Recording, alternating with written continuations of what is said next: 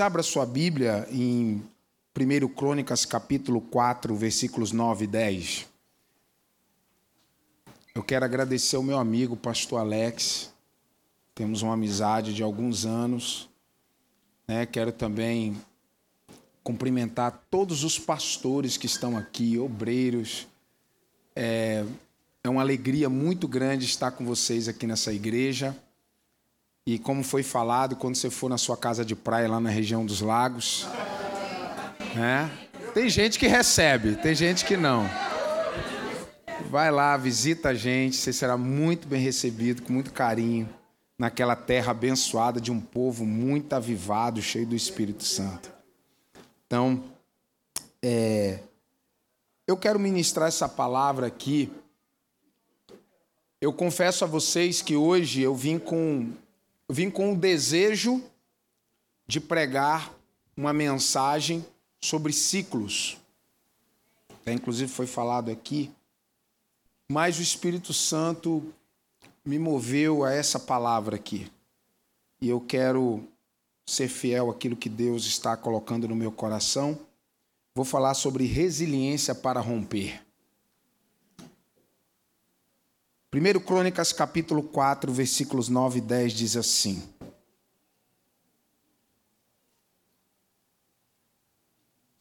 Primeiro Crônicas 4, 9 e 10. E foi Jabes mais ilustre do que seus irmãos. E a sua mãe chamou o seu nome Jabes, dizendo: Porquanto com dores o dei à luz. Porque Jabes invocou o Deus de Israel, dizendo-lhe: Se me abençoares muitíssimo e os meus termos ampliares, e a tua mão for comigo, e fizeres que do mal não seja aflito, e Deus lhe concedeu o que lhe tinha pedido. Eu vou pedir, é, não precisa ser agora não, descansa um pouquinho, os músicos, se puderem me acompanhar daqui a pouco, tá? Passa uns 10, 15 minutos, você pode podem vir aqui me acompanhar, por gentileza.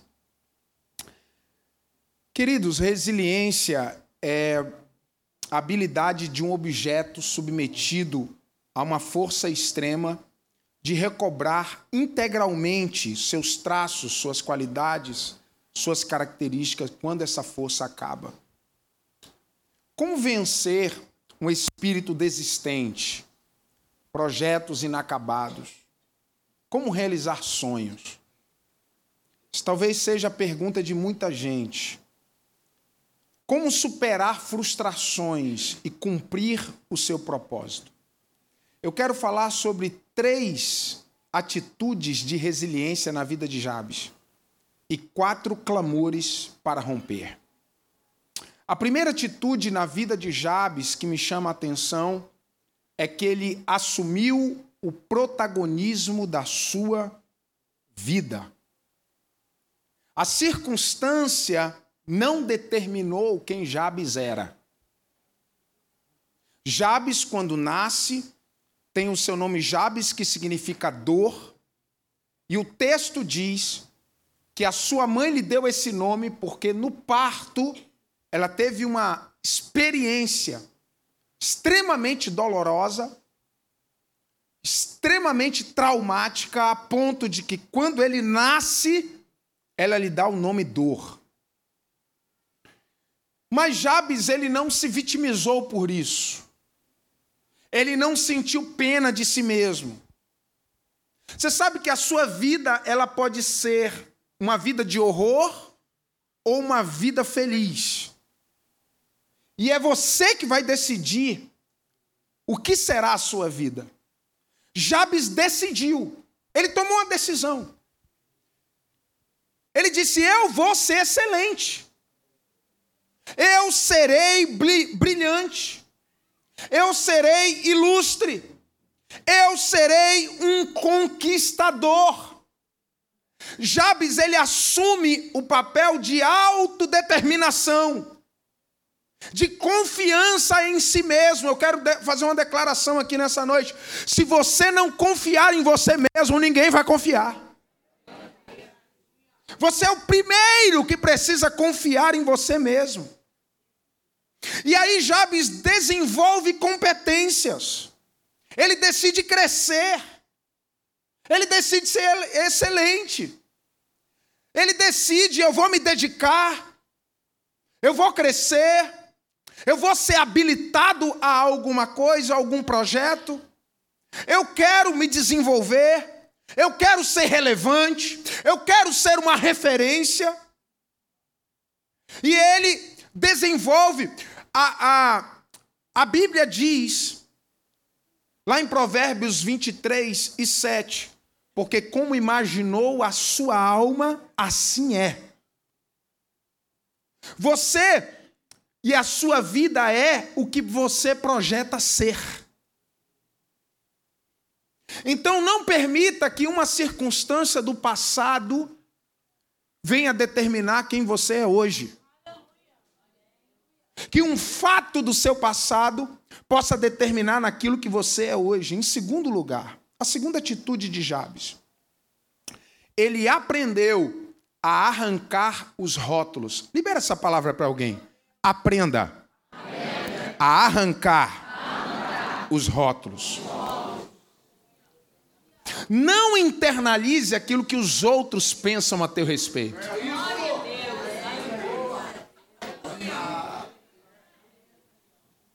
Eu imagino Jabes, porque, gente, criança, adolescente é igual em todos os tempos da história. Eu imagino Jabes na escola. Ô dor, ô sofrimento, vem aqui. Ô sofrimento. O que a gente chama de hoje de bullying, né? Na minha época não tinha esse negócio. O cara era orelhudo, é orelhudo. Não tinha negócio de mimimi. Né? É o orelhudo, é o narigudo. É. Então, é, mas Jabes, ele não internalizou o que os outros pensavam ao seu respeito. Não interessa se a sua mãe colocou o seu nome de dor. Ele não nasceu para causar problemas, ele nasceu para resolver problemas. Ele não assume o papel de causar dor às pessoas. É algo que ele deixou no passado. É algo que ele não transformou em rótulo para a sua vida. É algo que não compromete o seu presente nem o seu futuro. Então, aquilo que você fez lá no seu passado ficou para trás. E ninguém tem o direito de rotular você do que quer que seja. Lembra de José? Jocosamente seus irmãos olharam de longe, já em, lá em Gênesis 20, 37. E aí os irmãos de José disseram: ah, aí vem um sonhador mó, debochando dos sonhos de José.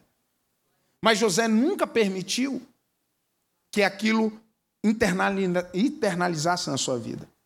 Davi, quando é, o profeta Samuel chega na casa do pai de Davi, e Jessé, que era o pai de Davi, tinha tanta certeza que Davi não seria escolhido para absolutamente nada, que ele não lembra do filho. E aí, quando o profeta Samuel vê todos os filhos de Jessé passando e Deus não sinalizava que era aquela a pessoa que Deus escolheu, ele falou: enfim, eu acho que eu estou numa geografia errada.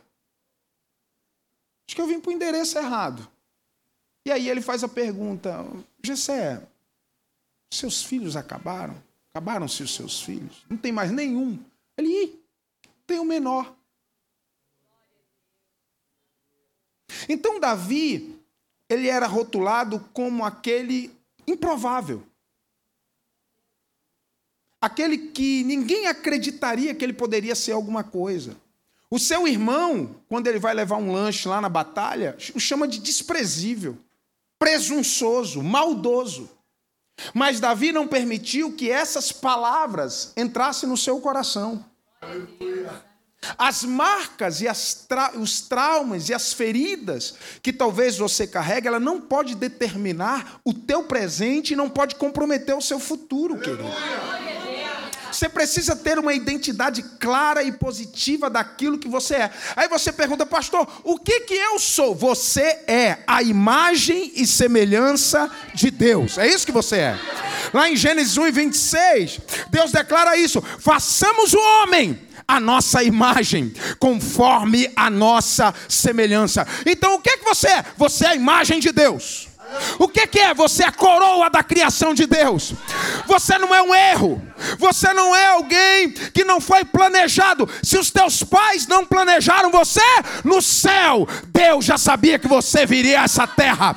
E você não veio a este mundo por acaso. Você veio aqui com um propósito. Você veio aqui com uma missão. Você veio aqui para ouvir isso aqui que eu vou te dizer agora. Você tem um valor. Você é importante. Você é alguém que pode ser brilhante. Você pode fazer a diferença no ambiente de geografia que você estiver, seja a família que você estiver. Aleluia. Glória a Deus. Aleluia. Em terceiro lugar, terceira atitude de Jabes, superação. Declare isso para a vida de alguém. Superação. Lá em Jó 3,25, a Bíblia diz assim: Jó falando, porque o que eu temia me veio, e o que eu receava me aconteceu. Uma das coisas mais importantes da vida é você aprender a lidar com as suas dores, suas frustrações. Pastor, qual é o primeiro passo para que eu possa cuidar das minhas dores? Reconhecê-las. Se você fingir que não tem, você tem um grande problema. Quando você reconhece as suas limitações, as suas feridas, as marcas negativas que você carrega, os traumas que você traz, as lacunas que você tem, as perdas que você passou. É o primeiro passo para que você supere tudo isso. Porque Deus tem cura para a tua dor. Aleluia! Deus tem cura para o teu sofrimento. Lá em Jó 19, 25 diz: Porque eu bem sei eu que tudo podes e que nenhum dos teus pensamentos podem ser impedidos. É o poder de dar a volta por cima. Um dia eu estava assistindo uma entrevista e era um deputado federal. Esse deputado federal, ele é presidente da comissão de doenças raras. Eu estava assistindo essa entrevista e aquilo me chamou a atenção, porque a pessoa que estava entrevistando falou assim: Deputado, o que te fez se interessar por essa comissão na Câmara dos Deputados? Doenças raras. Sou o presidente dessa comissão. Faz um trabalho relevante. E aí ele disse assim: Eu tenho uma filha que tem doenças raras. E os medicamentos para minha filha são caríssimos. Custa milhares de reais. E eu sempre tive dificuldade que o governo fornecesse esses medicamentos para minha filha. Então eu tomei uma decisão. Eu serei um homem público. Eu serei um deputado. Porque a partir daquilo que eu fizer, eu posso mudar não só a realidade da minha filha, mas a realidade de muitas crianças que passam pelo mesmo problema. Você sabe que a tua dor pode te levar ao teu propósito. Aquilo que te torna indignado, aquilo que te faz sofrer, é aquilo que vai levantar você. Aquilo que faz você gemer é aquilo que vai fazer com que você se levante e mude a realidade. Ah, eu quero fazer uma declaração profética aqui nessa noite. É a tua dor que vai te levantar. É a tua dor, é através dela que você vai dar a volta por cima. É através da sua dor que muitos serão curados e sarados. É a partir do que você sofre que Deus vai te usar para mudar a realidade, quadro de muitas histórias. Ah, eu quero declarar aqui nessa noite: tem um povo de Deus pronto a receber essa palavra, em nome de Jesus. A tua dor vai te levar a uma marca de vitória.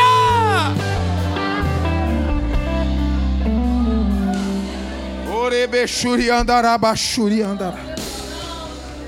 Orebexuri andarabashuri. Glória a Deus. Glória a Deus. Glória a Jesus. O apóstolo Paulo diz lá em Filipenses 13: ele diz: esquecendo-me das coisas que para trás ficam, eu avanço para as que estão diante de mim e prossigo para o alvo. Querido, você tem um alvo. Não olha para trás, não. Não olha para baixo, não. Não olha para os lados, não. Você tem um alvo. Você tem um propósito. Deus determinou um propósito para a tua vida. Olha para frente, olha para o alvo. Esquece. Esquece. O que passou, passou. O prejuízo ficou para trás. Agora Deus tem algo grande. Deus tem algo poderoso.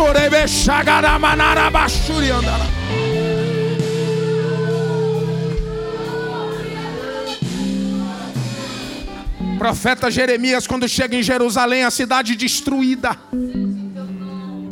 fruto de uma palavra que ele havia profetizado. Jerusalém escombros, templo destruído, terra arrasada, seus parentes compatriotas levados cativos. E ele diz lá em Lamentações 3 e 21: Eu quero trazer à memória aquilo que me dá esperança. Oh Espírito Santo, traga à memória aquilo que dá esperança ao teu povo. O teu povo tem uma esperança, a esperança está no céu.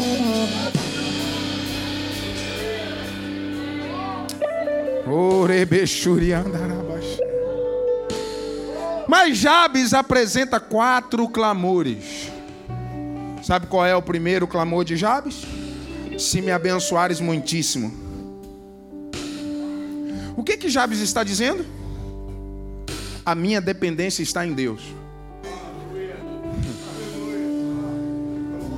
Você só chega a algum lugar se Deus te abençoar. Você só conquista alguma coisa se Deus te abençoar. Então a oração de Jabes é: Senhor, se o Senhor me abençoar.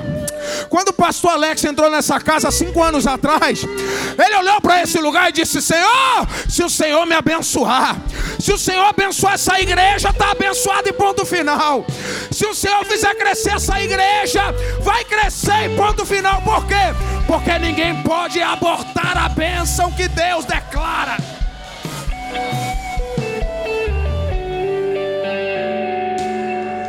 Eu só posso chegar a algum lugar se Deus me abençoar. Eu gosto de Provérbios 10 e 22. A bênção do Senhor é que enriquece, não acrescentadores. Quando Abraão recebe uma bênção, uma bênção de Deus, Deus fala assim: Abraão, sai da tua terra, da tua parentela, vai para uma terra que eu te mostrarei. Abraão, tem uma coisa: eu abençoarei os que te abençoarem. Se alguém te, se alguém te abençoar, Abraão, ele já está abençoado somente por ter te abençoado. Abraão, você é tão abençoado que se alguém tiver a ousadia de te abençoar, ele já é abençoado somente por te abençoar. Agora tem uma coisa, Abraão. Se alguém ousar te amaldiçoar, já está amaldiçoado. Você não precisa levantar tua mão, você não precisa falar nada, você não precisa praguejar, você não precisa ficar indignado. Abraão, se alguém te amaldiçoar, já está amaldiçoado porque eu amaldiçoei. E aí Deus declara assim: Abraão, não é só quem te abençoar que está abençoado, através de você todas as famílias da terra serão abençoadas. Esse é o Deus de Jabes. Esse é o Deus de Jabes. O Deus que abençoa, o Deus que faz prosperar, o Deus que faz crescer. Segundo clamor de Jabes. Isso aqui é lindo clamor de Jabes é: se os meus termos ampliares. O que é isso, pastor? Jabes está fazendo uma declaração dizendo: Senhor, é um clamor. Senhor, amplia a minha visão. Amplia a minha visão. Eu gosto de Isaías 54 e 2 que diz: Amplia o lugar da tua tenda. Estendam-se as cortinas das tuas habitações, não impeças, alonga as tuas cordas e fixa bem as tuas estacas. Escute o que eu vou falar agora, que é muito importante para a sua vida e para o seu futuro. Não acredite apenas no que os seus olhos veem.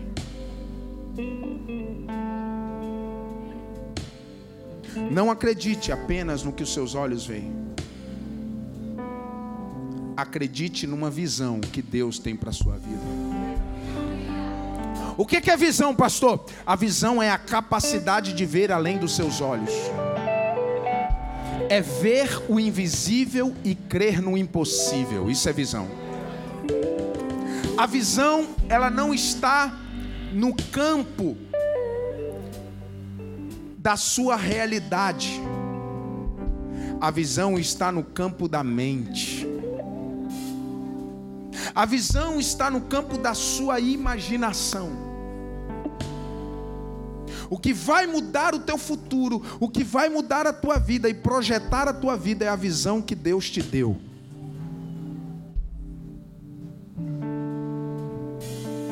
Pastor, qual é o poder da visão? A visão é a função da mente. A visão é a fonte de esperança. A visão é o fundamento da coragem. A visão é o combustível da perseverança. O maior inimigo da visão é o que vê os seus olhos. A vista, ela é limitada pela tua realidade hoje. Mas a tua visão é ilimitada pela tua imaginação. Eu vou explicar isso aqui na Bíblia. Para eu ser um pouco mais claro. Um dia, bateu uma crise em Abraão. Gênesis capítulo 15. A crise de Abraão é a seguinte: eu, eu tenho uma promessa de ter um filho. 15 anos se passaram. Quando ele recebe a promessa, ele tem 75 anos. Ele já é velho. Mas agora ele é muito mais velho. E depois de 15 anos, ele está naquela dúvida que talvez alcance você, que a minha alcança. O tempo está passando. Não estou vendo nada. Deus me prometeu só 15 anos, eu já estou velho. A minha esposa também. E como que vai ser isso? E ele está dentro da tenda. Talvez estivesse querendo dormir, era noite. Mas é aquele dia que o sono não vem. E aí você fica questionando: será que eu tive realmente uma revelação de Deus? Será que foi Deus que falou comigo? Será que realmente, será que isso aqui não é fruto da minha imaginação? Não é algo que veio do meu coração e da minha mente? Será, será que eu estou sozinho nessa? E Abraão está em crise dentro da tenda, obrigado. Ele está em crise dentro da tenda. E aí, lá no versículo 5 e 6, ele dentro da tenda, Deus fala com ele: Abraão, sai da tenda. Senhor, eu estou aqui na minha crise, Senhor, é a tua voz mesmo. Abraão, sai da tenda que eu vou te dar uma visão. E aí ele sai da tenda. Quando Abraão sai da tenda, Deus fala com ele e diz assim: Abraão, olha para o céu, olha para cima, Abraão, olha para o céu. E aí ele olha para o céu e ele vê milhares e milhares e milhares de estrelas. E ele diz: Conta essas estrelas, Abraão. Se você pode contar, ele diz: Eu não posso contar, mas essa é a visão que eu vou te dar agora. Assim será a sua descendência incontável, incomparável, sobrenatural. É isso que eu vou fazer na sua vida, Abraão. Eu estou te dando uma visão, Abraão. Eu estou te dando uma visão. Faz assim com a tua mão que eu quero liberar algo para você. Ei, Deus vai te dar uma ideia. Na tua área ele não deu para ninguém ainda. Segura essa palavra. Se você acredita nessa palavra, Deus vai te dar uma ideia que ainda não deu a ninguém na sua área. Deus vai te dar uma revelação. Deus vai te dar um crescimento extraordinário. Deus vai te dar expansão de mente. Deus vai expandir a tua mente. Deus vai expandir os teus pensamentos. Você vai parar de pensar pequeno. A partir de agora você vai pensar grande. Deus vai te dar uma visão. Deus vai te dar algo sobrenatural. Deus vai te dar algo extraordinário. Deus vai te dar algo fenomenal. Você vai conquistar coisas grandes. Segura essa palavra aí, povo de Deus.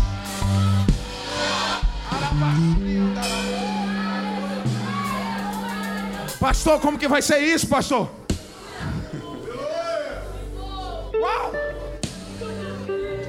Eu queria um obreiro aqui. Tem um obreiro aqui. Meu filho, vem aqui. Meu filho, vem aqui, vem aqui. Vem aqui, segura aqui na minha mão. Olha só. Deus hoje está segurando na tua mão e dizendo assim: meu filho, eu vou te dar uma visão. Eu vou te dar uma visão sobrenatural. Pastor, como que Deus dá uma visão? Como que a gente deve andar na visão de Deus? Você não anda por vista, você anda por fé. Você anda por fé. Você anda por fé. Você caminha pela fé. Ah, mas eu não estou vendo nada. Vem aqui comigo. Ah, mas eu não estou vendo nada, pastor. Ah, mas você caminha pela fé. Você caminha como aquele que crê. Você caminha como aquele que acredita. Você caminha como aquele que sonha.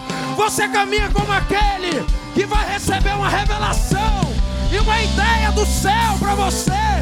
Você não caminha pela tua realidade. Você não caminha pela enfermidade. Você não caminha pela porta fechada. Você caminha pela fé. Você caminha pela fé.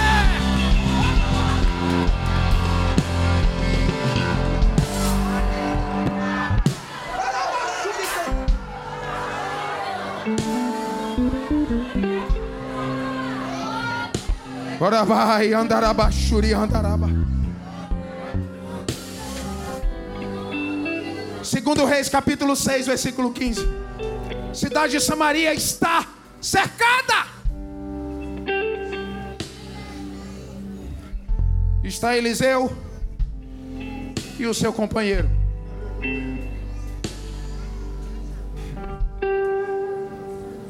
Aí o moço Eliseu fala assim: ah, profeta, nós estamos acabados, nós estamos cercados, nós vamos ser destruídos, nós vamos morrer. Você já passou por isso alguma vez? Vê aquela enfermidade que diz: dessa não escapa, agora vai, agora vai, agora não tem mais jeito. Você já passou por uma situação financeira que diz assim: não tem saída. Não tem saída, não tem ninguém para me ajudar. Eu não tenho a quem recorrer. Ele estava assim do lado de Eliseu falando: acabou para gente. Olha o tamanho desse exército. Não tem como. Nós estamos cercados, nós estamos destruídos. Ainda bem que ele falou isso para a pessoa certa. Porque ele falou para alguém que tem visão, pastor Alex. Ele estava acreditando nos olhos. Ele estava acreditando nas coisas naturais. Aí Eliseu olha para cima assim: Senhor, mostra para ele o que eu estou vendo.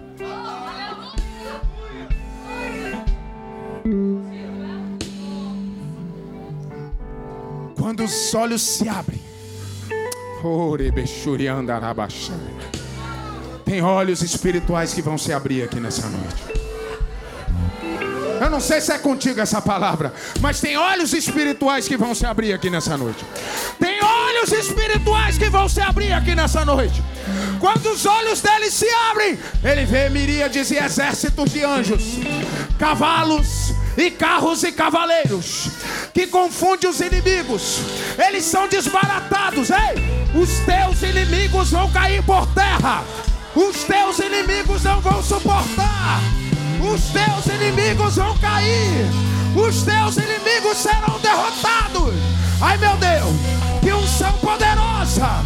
Que coisa linda Deus está fazendo aqui nessa noite. Os teus inimigos vão cair. Orebexuri andarabaxa.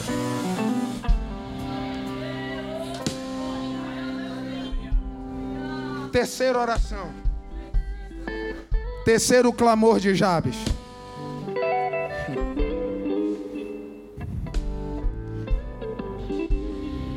Se a tua mão for comigo. Você tem que saber separar o que é bênção de Deus do que é presença de Deus. Bênção de Deus até ímpio recebe. Bênção de Deus, fala para alguém assim, ó, bênção de Deus, até ímpio recebe. Pastor, eu tenho até que horas, pelo amor de Deus, me ajuda. Eu sou da Devec, querido, eu não posso passar do horário.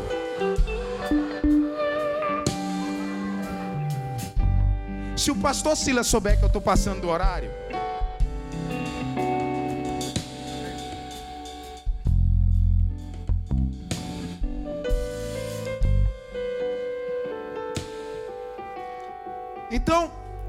você precisa diferenciar o que é bênção de Deus do que é presença de Deus. Jabe está dizendo assim: Senhor, eu não quero a tua bênção, eu quero a tua presença. O que significa isso? Significa aquilo que aconteceu com Moisés. Deus falou assim para Moisés: Moisés, vamos entrar num acordo aqui. Cansei desse povo não quero mais. Faz o seguinte, eu vou te levar até a terra prometida, vai estar tá tudo certo, vou mandar um anjo top. Top das galáxias, vou te mandar o top das galáxias do céu. Ele vai contigo, vai dar tudo certo. Vai sofrer um pouquinho, mas no final vai dar tudo certo. Ok, Moisés? Aí Deus quer te, se retirar da nuvem e da coluna, que era ali que ele ficava. Aí Moisés falou assim: Senhor, se a tua presença não for conosco, eu não sairei daqui. Você sabe o que, que Jabes está dizendo? Nenhum sucesso vale a pena se a tua presença não estiver comigo. Nenhuma bênção vale a pena se o Senhor não estiver comigo. Nenhuma riqueza vale a pena se o Senhor não estiver comigo. Nenhuma família vale a pena se o Senhor não estiver comigo. Nenhum sucesso aqui nessa terra vale a pena se o Senhor não estiver comigo.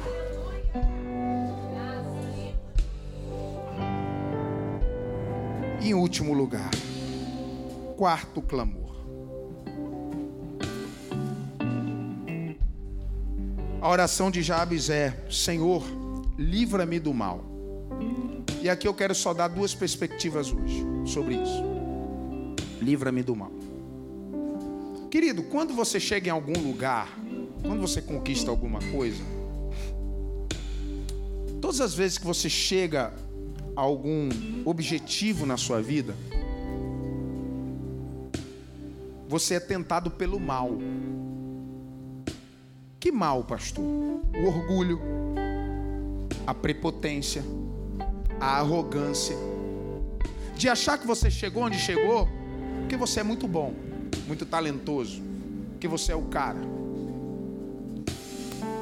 Então, quando Jabes está dizendo, Senhor, livra-me do mal, ele está dizendo, livra-me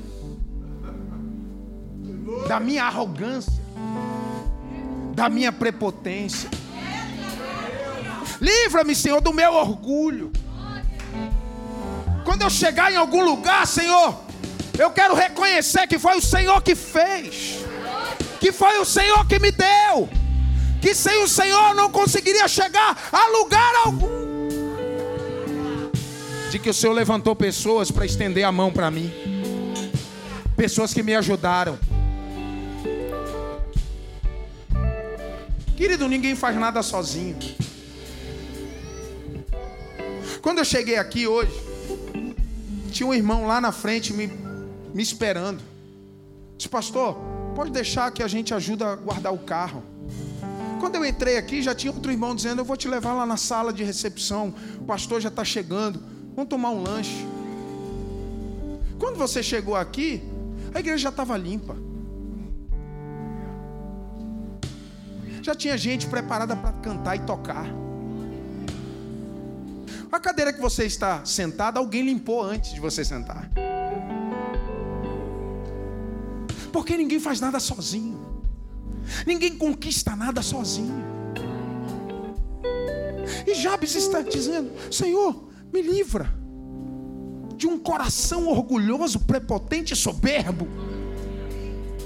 De achar que eu sou alguma coisa, Senhor. Me livra. E tem uma outra perspectiva. Porque quando você brilha, quando você aparece, ele diz, a Bíblia diz, Jabes é mais ilustre do que seus irmãos. Então na geração dele, ele era o top. Na geração dele, ele era referência. Na geração dele, ele era alguém que chamava atenção. E quando você é uma referência, pode se preparar para apanhar. E quando você é uma referência, pode se preparar que você vai ser perseguido. Pastor, mas eu não fiz nada contra. Mas não precisa fazer. É só ser o que você é. Já vai chamar atenção e causar inveja.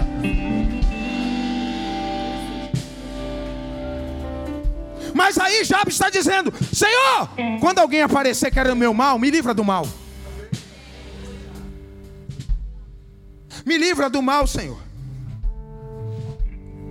E eu quero declarar isso sobre a sua vida: o inimigo não vai tocar em você, não. Satanás não vai tocar em você, não. Enviado do inferno não vai tocar em você. Eu declaro isso em nome de Jesus. Ninguém vai tocar em você. Você é escolhido por Deus e ponto final. Você é separado por Deus. Você é santificado por Deus. Ninguém vai tocar em você.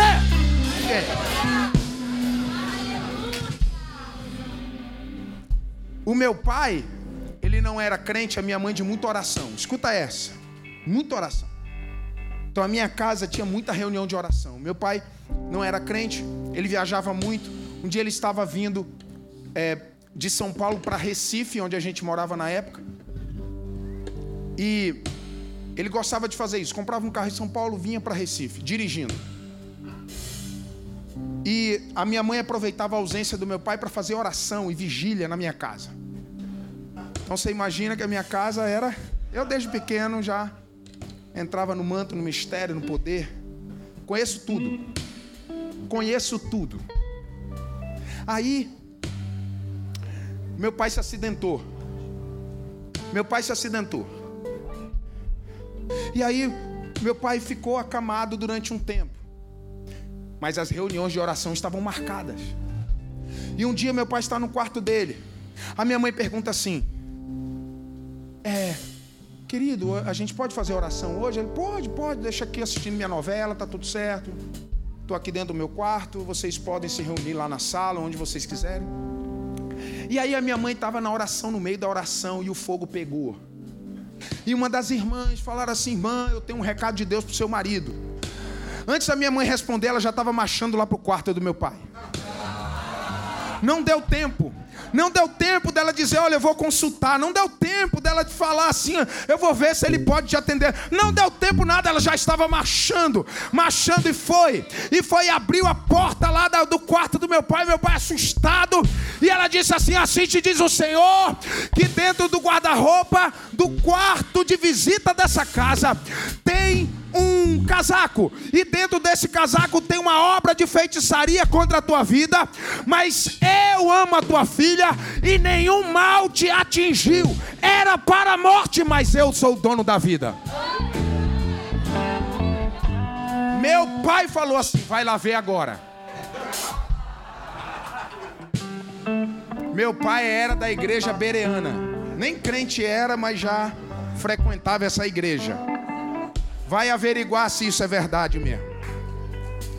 E aí, a irmã parece que estava mostrando a casa para minha mãe.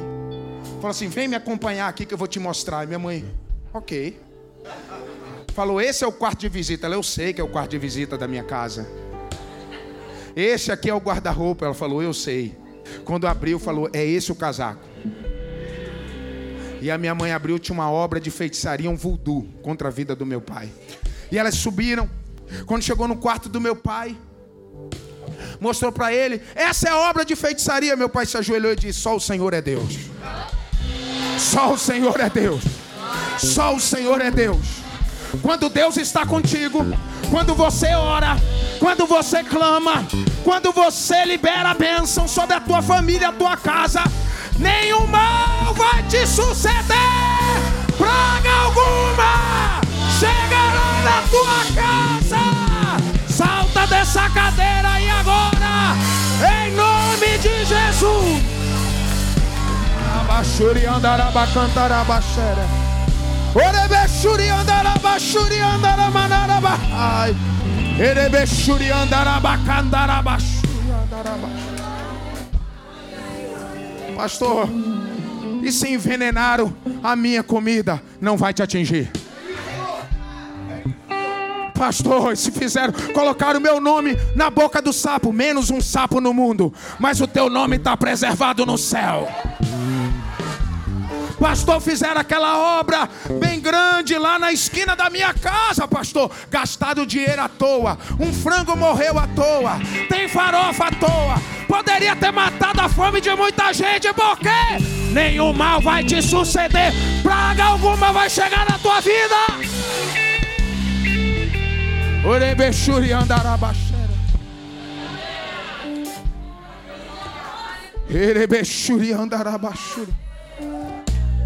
Eu vim aqui declarar uma visão sobre essa igreja. Uma visão de crescimento extraordinário.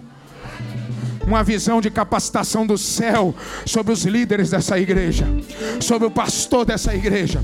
Eu vim aqui liberar algo do alto sobre esse lugar aqui. Eu vim, eu vim para dizer, a partir de hoje, a partir desse fim de semana, está sendo inaugurado um novo ciclo um novo ciclo. Não é só nessa igreja, não é só nos líderes, é nos membros dessa igreja. Está sendo inaugurado um novo ciclo. Será que você acredita?